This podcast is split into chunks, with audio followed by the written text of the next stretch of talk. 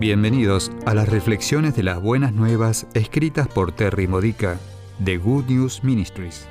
Te ayudamos a edificar tu fe para la vida diaria usando las escrituras de la Misa Católica. Visita hoy buenasnuevascatólicas.org. Jueves de la semana de Navidad. El tema de hoy es, tú eres santo, ¿verdad? Para difundir con éxito el amor, la sanación, y la salvación de Cristo, debemos examinar nuestras conciencias diariamente, enfrentando honestamente las formas en que hemos sido diferentes a Cristo. Esto no tiene que ser tan difícil como tememos que sea. La misa católica nos brinda la oportunidad durante el rito penitencial. La misa diaria nos brinda una oportunidad diaria. La Eucaristía es Jesús mismo viniendo a nosotros con todo su amor y redención. Él quiere sanar nuestras almas infectadas por el pecado. Él también viene a nosotros poderosamente en el sacramento de la reconciliación, ofreciéndonos una gracia sobrenatural para que podamos ser más fuertes al resistir los pecados que hemos confesado.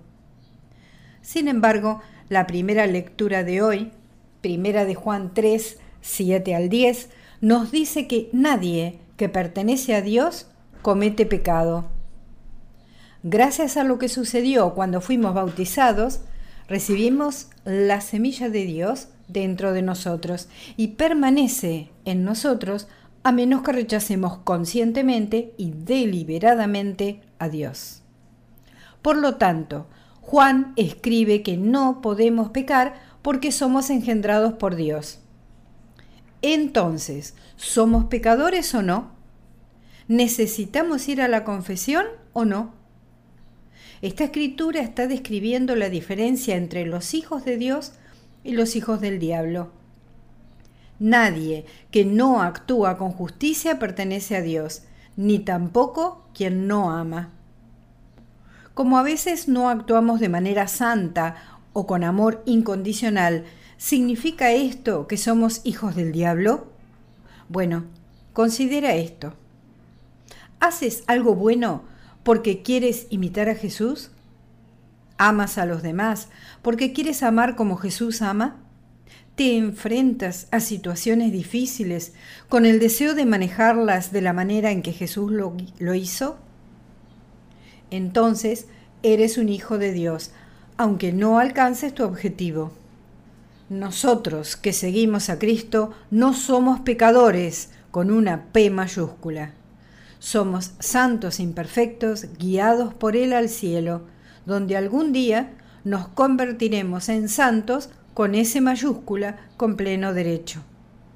Durante nuestro tiempo de santidad terrenal nos esforzamos por superar las muchas formas en que no cumplimos nuestra verdadera naturaleza como hijos de Dios Después de morir, con gusto seremos purificados de todas las impurezas restantes. Y mientras más trabajemos en esta purificación ahora, más santos nos convertiremos aquí en la tierra. En la lectura del Evangelio de hoy, Juan I, versículos 35 al 42, Jesús pregunta, ¿qué estás buscando?